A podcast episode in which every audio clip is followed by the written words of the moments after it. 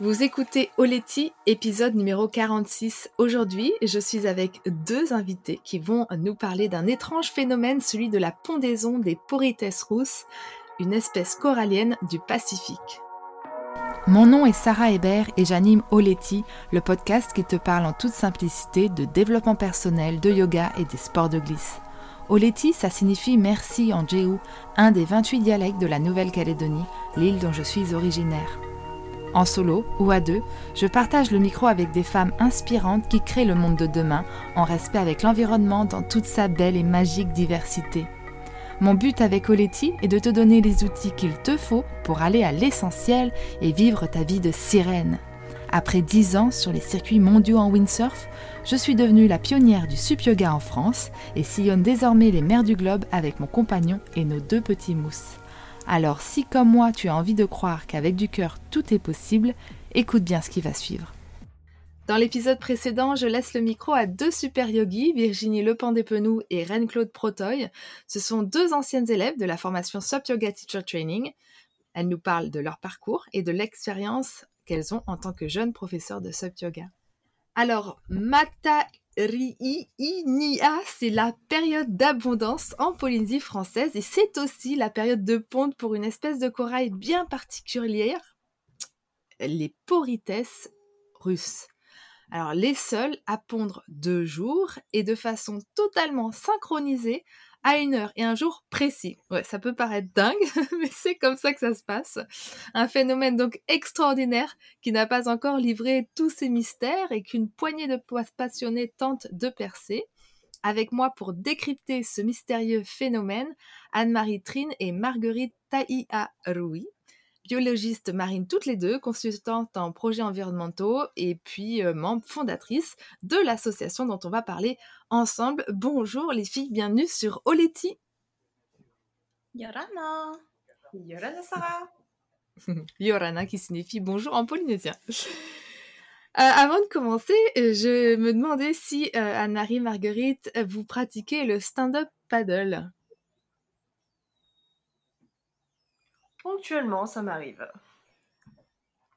Moi, j'ai déjà essayé, mais je suis pas très, euh, très stable, on va dire. Sur l'eau, ah. sous l'eau, c'est mieux. Et du coup, le paddle yoga, ça vous dit quelque chose? Vous avez déjà testé ou pas vraiment? Alors là, tu dépasses les limites de ma stabilité également. ok, non, parce que moi, c'est mon dada. Hein, depuis 2015, je, forme les futurs profs et puis tous ceux qui veulent découvrir l'activité.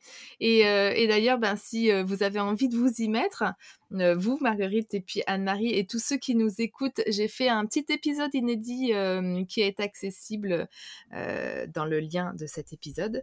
C'est donc les 10 clés pour réussir votre première séance de SUP Yoga et de paddle tout simplement puisque je donne aussi plein d'astuces.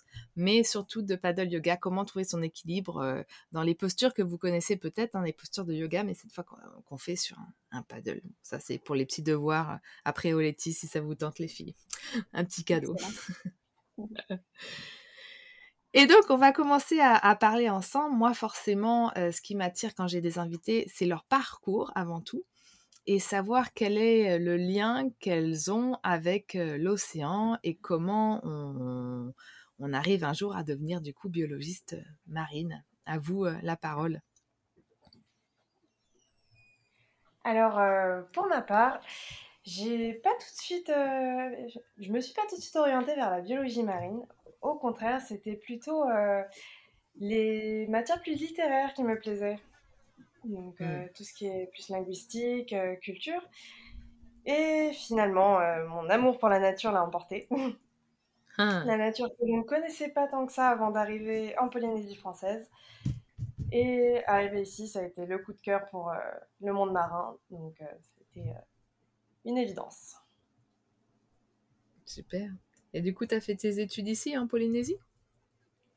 J'ai commencé mes études en France. Euh, des études en biologie tout d'abord, et puis euh, petit à petit, je me suis spécialisée en environnement. Et pour étudier l'environnement, je me suis dit que la Polynésie française était quand même mieux que la région parisienne. Mmh, j'allais te demander justement où étais-tu basée en France. Donc tout ça vient du bassin parisien tout de même. Exactement. Ah, c'est comme quoi. Euh, je suis arrivée en Polynésie française. J'ai fait euh, un an ici et on va dire que j'ai oublié de repartir au bout d'un an. Donc finalement, euh, le premier lien à l'océan, c'était la Seine. c'est à peu près ça. Alors c'était plutôt la Méditerranée, ma première plongée. ah, ok. Ma première plongée, donc pareil, le coup de cœur. j'ai acheté ma première paire de palmes que j'ai encore aujourd'hui. Génial. Et t'étais une enfant qui, qui, allait souvent à la mer ou pas vraiment? Euh, Pas tant que ça. Euh, c'était vraiment au cours de mes études que j'ai découvert ça, la mer. Hmm, ok. Et donc, toi, Marguerite, ça s'est passé comment? Alors moi, en fait, je suis née et j'ai grandi à, à, Tahiti. Donc, du coup, la mer, ça a toujours été un peu omniprésent dans, dans ma vie parce que ben, tous les week-ends, on allait à la plage, tous les week-ends, on mettait la tête sous l'eau. Et puis, euh, mais par contre, ça n'a jamais été une évidence euh, de parcours professionnel parce que ça paraissait tellement euh, partie de ma vie que j'ai jamais pensé étudier ou travailler dans le domaine marin. C'est à la mmh. suite d'une rencontre avec, avec des, des professionnels qui, qui, travaillent dans ce domaine que je me suis dit, ben, pourquoi pas étudier ce large océan qui, qui m'entoure depuis, depuis mon enfance. Et du coup, euh, en sachant dans le, dans le système français, je ne pouvais pas étudier directement la biologie marine, j'ai décidé d'aller en Nouvelle-Zélande, en fait, où j'ai fait une licence en hmm. biologie appliquée avec un gros, un gros focus sur les, sur le, les écosystèmes marins. Et ensuite, j'ai continué en Australie euh, pour hmm. me rapprocher un peu plus de, des écosystèmes tropicaux. Et du coup, et, et, je me suis spécialisée notamment dans la pêche lagonaire en Australie, dans les études de la pêche, voilà. Et puis, euh, je, suis retour, je suis revenue au Fénois en 2016, après ces multiples périples hmm. dans le monde.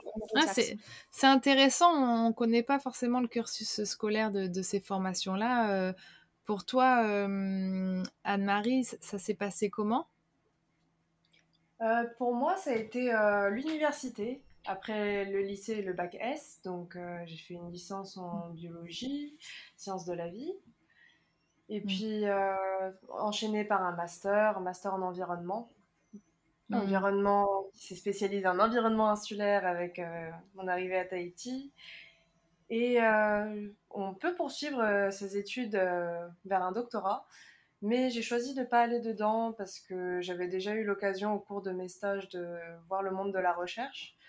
Et hmm. c'était pour moi pas assez euh, proche de, du terrain. De la réalité. Voilà, c'est ça. Et euh, Marguerite, toi, tu as eu des équivalences du coup, comme tu as fait tout ton euh, cursus à l'étranger? Ouais, en fait, il y a, des, y a des, des accords entre la France et les pays anglo-saxons sur certains, certains niveaux d'études. Et du coup, le master que j'ai fait en Australie, il équivaut à un master français. Et, euh, et du coup, je peux continuer, euh, si je veux, comme Anne-Marie vient de dire, on peut continuer en doctorat. Donc, je peux continuer en doctorat en France. Et c'est d'ailleurs ce que je suis en train de, de, programmer et de faire normalement à partir de juin. ok, ok. Ouais, c'est intéressant, c'est super intéressant. Et tu as fait un bac S toi aussi? Ouais, du coup, moi, j'ai fait un bac S ici, mes spécialités euh, maths, étonnamment. Et puis, j'ai découvert euh, en, dans ma, en terminale que j'adorais la biologie. Et euh, ça a été un peu un parcours de circonstances que je suis arrivée en, hmm. en biologie Quoi. Hmm. Et du coup, aujourd'hui, vous bossez où? Alors, Quel est votre employeur? Euh, c'est un peu des, des, carrières mystères hein, où on se dit euh, est-ce que c'est comme les artistes euh... enfin, C'est pas des trucs classiques dans lesquels nos parents nous, nous poussent en général. Alors, bah, pour ma part, ça a été euh, assez diversifié au cours de ma courte vie professionnelle jusqu'à maintenant. Je crois que ça fait depuis 4 ans que j'ai eu mon diplôme de master j'ai pas mal travaillé avec les associations euh, à mon compte, et oui, c'est possible d'être biologiste marin à son compte. Quelques sociétés privées aussi. Et alors, tu fais de tout, tu t'ennuies pas. Tu vas dans Hmm. l'eau, tu replantes du corail, tu montres les organismes marins aux enfants, aux touristes, aux adultes. Tu as travaillé aussi. avec euh, Coral Gardener J'ai travaillé, euh, pas pour euh, Coral Gardeners au sein de leur association, mais je les ai pris comme prestataires, oui, pour euh, une de Ok. mes sociétés. Ok, ok, ok. Ouais, c'est des, c'est des métiers qui se réinventent, mine de rien. Et toi, Marguerite? Alors du coup, moi, quand j'ai terminé mon master, bah, je suis rentrée en Polynésie et j'ai pareil ouvert ma, ma petite euh, boîte de consulting en environnement marin. Et puis j'ai eu l'occasion de bosser beaucoup avec les projets de recherche, notamment le CRIOB, l'IRCP, euh, Ouais, qui sont basés sur Montréal. Euh. Et après avec d'autres bureaux d'études aussi qui sont plus gros, enfin, parce que du coup, en, en entreprise individuelle, tu es toute seule et puis euh, il faut forcément que Hmm. tu t'associes avec euh, des bureaux un peu plus gros pour répondre à des gros appels d'offres ou euh, à des Hmm. études d'impact environnemental. Du coup, j'ai fait ça pendant, pendant trois ans. Et ensuite, j'ai bossé à la direction des ressources marines euh, en, dans la cellule gestion des ressources lagonaires pendant euh, deux ans. Et j'ai démissionné en décembre dernier pour euh, Hmm. commencer, un, commencer une thèse sur la pêche lagonaire. D'accord. Ok, ok. Et je remercie Marguerite d'avoir démissionné parce que c'est aujourd'hui moi qui occupe son poste. Ah Comme quoi. Eh ben super, super. Alors du coup, on va commencer à, parler de l'association que vous avez créée en 2021 avec un autre biologiste marin, Tamanote Tairoto, qui veut dire les enfants du lagon. Pourquoi et puis quel est l'objectif de cette association? Pourquoi vous, vous avez voulu euh, vous lancer là-dedans? Ben, on était tous les trois passionnés euh, par tout ce qui se passait autour de nous, en particulier dans notre environnement lagonaire. Euh, donc, euh, les activités, elles se réalisaient déjà ensemble et avec d'autres euh, d'autres personnes qui sont aujourd'hui bénévoles de notre association, qui sont aussi des amis également. Et euh, beaucoup de monde confondait les actions euh, qui se passaient pour euh, cette association avec les actions menées par la direction des ressources marines, étant donné que nous y travaillons tous les trois. Donc euh, voilà pourquoi le choix a été fait de monter une euh, structure indépendante euh, de la direction des ressources marines pour euh, que les gens puissent plus facilement distinguer à qui ils s'adressent et qui quel organisme est à l'origine du projet. Mais parce qu'en l'occurrence, la science participative en observant la ponte des coraux, c'est quelque chose qui se fait déjà au niveau du territoire, enfin aux ressources marines. Non, justement, en fait, euh, tout le monde pensait que les projets de sciences participatives relatifs à la ponte euh, des porites russes, qui ont commencé il y a quelques années déjà, euh, petit à petit, c'est des choses qui ont été médiatisées. Et euh, étant donné que on est rattaché professionnellement à la DRM, la direction de la ressources marine, du coup, voilà pourquoi c'était des projets qui étaient souvent confondus avec ceux de la DRM qui sont pas de cette nature-là. Ok, bon. Alors du coup, on va en parler. Hein. Euh, vous invitez donc les passionnés comme moi à explorer nos lagons avec respect et curiosité et à partager nos observations ensemble. Le projet il s'appelle Yaora Tetoa, que vive le corail et donc c'est un projet de science participative, c'est-à-dire que nous aussi on va dans l'eau avec nos petits notre monde, nos appareils photo, on observe la ponte des coraux, les porites russes, et puis ensuite on peut vous envoyer nos observations, les dates de ponte, les photos, les lieux de ponte, etc., pour que ça puisse euh, vous servir. Euh, on se demande toujours euh, à quel point c'est utile tout ce travail de, sciences participatives pour vous. En fait, c'est super utile parce que les coraux, en fait, ils sont, ils sont dans... On, les scientifiques, ils peuvent, ne, ils peuvent pas être à tous les endroits euh, possibles, imaginables autour de la planète. Et du coup, d'utiliser justement les passionnés euh, comme toi, comme nous, pour faire ces observations, ben, ça nous permet de d'identifier certains de ces, de ces phénomènes incroyables qui se passent que des hmm. scientifiques pourraient pas voir parce qu'ils ont des, ils ont des plannings assez calés, ils n'ont pas des financements tout le temps. Donc du coup, toute cette histoire du politesse russe, elle a vraiment commencé avec Veta, notre collègue cofondateur de l'association, qui allait à la pêche tout simplement et qui observait des nuages un peu partout. Il a refait l'année d'après, il a embarqué d'autres personnes avec lui. Et puis aujourd'hui, on a euh, tout ce réseau d'observation. On arrive à déterminer la date et l'heure précise de ces pontes, chose que des scientifiques n'auraient jamais pu faire si... Euh, parce qu'ils n'ont pas le temps d'y aller tout le temps, ou ils ont d'autres projets, d'autres choses à, gérer. Et du coup, c'est hmm. vraiment, c'est vraiment, euh, vraiment important en fait la science participative, pas seulement pour ce projet-là, mais pour d'autres projets comme le blanchissement de corail, par exemple, les scientifiques, ils sont pas partout. Ils peuvent pas voir mm. qu'au fin fond des Tuamotu, une île perdue, il y a du blanchissement qui se passe. Ils peuvent pas le, le, le mm. renseigner et puis ensuite faire des rapports euh, à, l'échelle globale de la Polynésie française ou du, du monde entier. Donc, euh, tous ces projets de, de sciences participatives, ils sont vraiment, vraiment, comment dire, importants pour faire avancer la science et notamment avec euh, tous les changements climatiques qu'on qu'on doit, comment dire, qui, qui nous arrive, quoi. Hmm, ouais. Bien, et eh ben on va peut-être commencer à en parler de ce mystérieux phénomène. Alors à la surface de l'eau, hein, c'est un spectacle qu'on peut pas du tout imaginer, mais là-dessous, sans bruit, sans mouvement, et eh ben il y a des milliers de coraux qui se reproduisent euh, chaque mois, donc pendant la, la, période d'abondance, une fois par mois, dans des nuages laiteux avec des milliers de petits œufs à peine visibles euh, par l'œil nu. Hein. Moi j'ai pu voir ça le, mois dernier, c'était euh, chouette. Qu'est-ce qui se passe à ce moment-là? Et puis j'ai cru comprendre euh, qu'il y avait aussi des mâles et des femelles ou des, spermes et des ovules. Enfin, expliquez-moi tout, les filles. Alors, euh, déjà, au niveau du jour, euh, tu te repères par rapport à la pleine lune. Donc, on a compté, enfin, a remarqué au cours de ses observations les années précédentes et celles qui lui étaient remontées par ses divers amis, collègues de travail, connaissances, que ça tombait mystérieusement toujours cinq jours après la pleine lune. D'où le hmm. fait qu'on a su que c'était vers euh, que c'était ce jour-là qu'il fallait aller à l'eau. Et pour l'heure, c'était approximativement la même heure, donc euh, entre 6h30 et 7h30.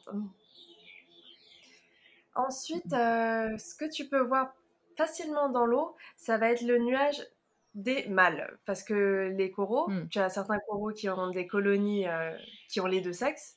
Donc, euh, dans la même patate de corail, tu vas avoir des mâles et des femelles parmi les petits ah, animaux, les polypes qui constituent euh, le corail. Et par contre, certains coraux, comme le Porites russe, ont des sexes bien distincts. Donc, tu as des colonies mâles et d'autres colonies femelles. Ah, d'accord. Ça, si je l'avais su avant d'aller à l'eau, euh, j'aurais mieux repéré les choses parce qu'à un moment donné, on passe avec ma mère à côté d'un corail, puis on voit plein de petits, petits, petits euh, œufs dans l'air, et puis on fait, mais c'est ça, c'est pas ça. Puis moi, je m'attendais aux nuages. Alors au début, je me suis dit, non, ça doit pas être ça. Puis c'est après, un peu en fouillant sur Internet, que j'ai compris que la toute première ponte que j'avais vue, c'était certainement une, une ponte femelle, ce jour-là. Eh bien joué c'est pas si facile que ça à reconnaître. Les mâles sont plus faciles à reconnaître parce que eux, ouais, tu oui, clairement. forment euh, un nuage laiteux. Mmh. Ouais, c'est ça. Et du coup, euh, donc euh, chaque patate, hein, chaque corail, est soit mâle, soit femelle. Ça change pendant leur vie ou, ou pas? Je sais que chez les poissons, ça peut changer. Alors, D'où euh, justement toutes, toutes, ces, toutes ces questions, on n'a on pas vraiment d'idée. Normalement, de ce qu'on sait, c'est que les coraux, ils changent pas de sexe, soit ils sont femelles, soit ils sont mâles, soit ils sont les deux. Pour le Polytestus, forcément, les sexes sont séparés. Mais euh, pour l'instant, ce qu'on a fait là depuis cette année, c'est qu'on a tagué des colonies qu'on va suivre euh, dans le temps.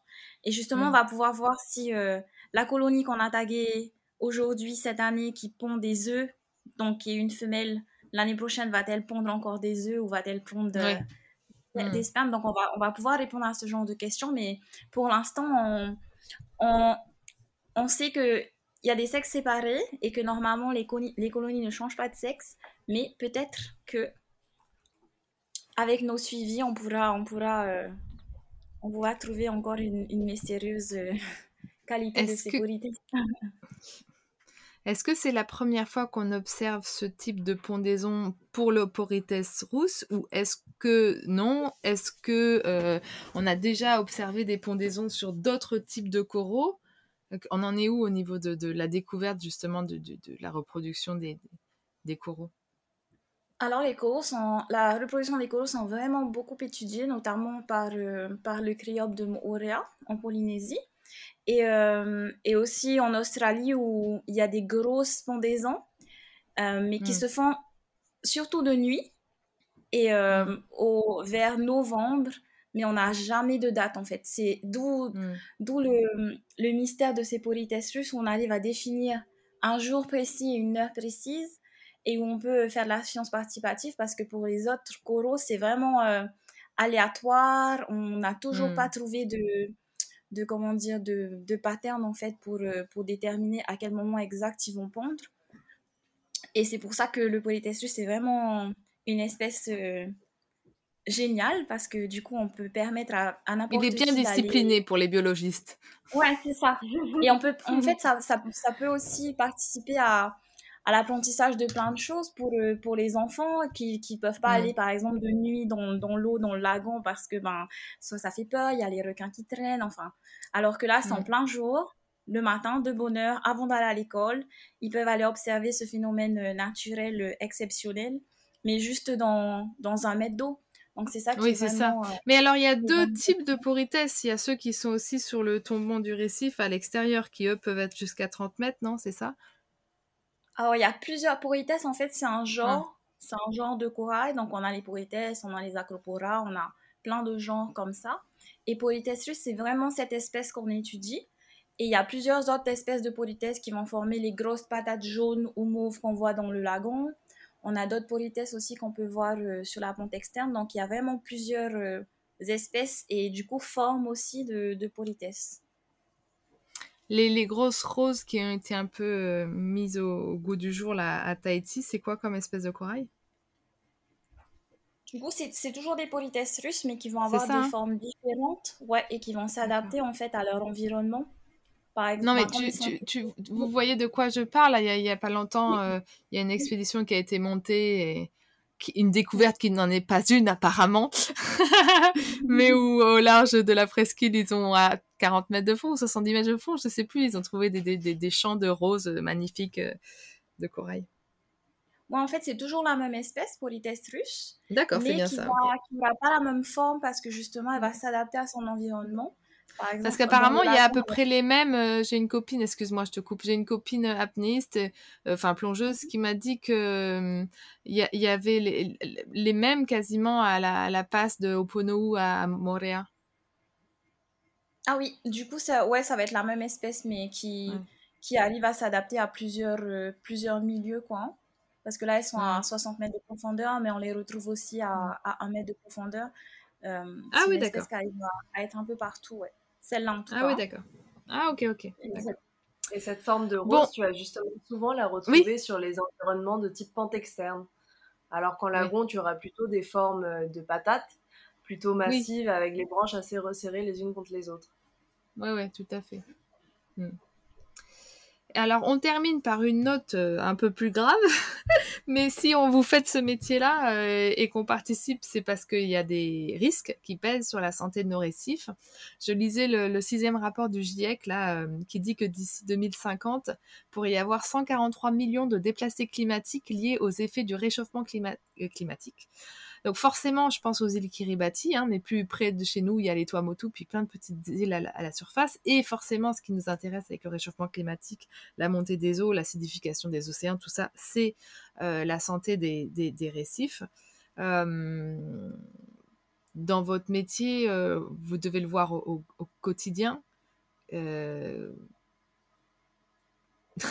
ouais, quels sont les risques qui pèsent? Qu'est-ce que qu'est-ce qu'on peut faire? Vraiment? Alors, euh, pour moi, les risques majeurs qui pèsent sur euh, les récifs coralliens, ça reste effectivement, comme tu l'as dit, le changement climatique.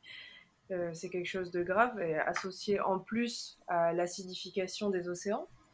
Parce que, en gros, pour t'expliquer ça de façon très très simple, quand tu as beaucoup de gaz carbonique dans l'atmosphère, ce gaz carbonique va être amené à pénétrer dans l'océan et ça, c'est une substance qui va acidifier l'océan et l'acidification des océans, pour l'expliquer euh, brièvement simplement aussi, ça dissout certains squelettes calcaires.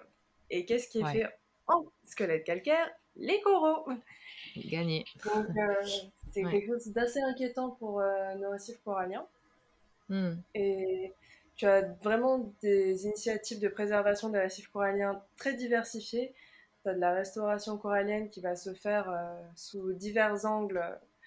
Ça va être des arbres, euh, des arbres de bouturage de corail, des tables de bouturage de corail, de la micro-fragmentation, euh, etc.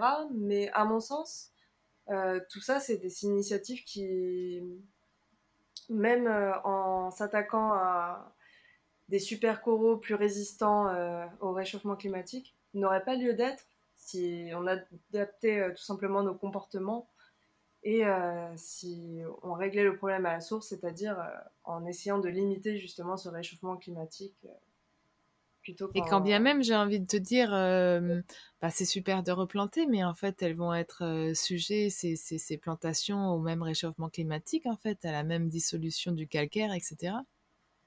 Exactement, d'où euh, les initiatives de certains organismes de recherche comme le CRIOB ou euh, d'autres euh, associations qui essayent de s'attaquer à sélectionner des super, ce qu'ils appellent les super coraux, donc des, individus plus résistants. Résistants.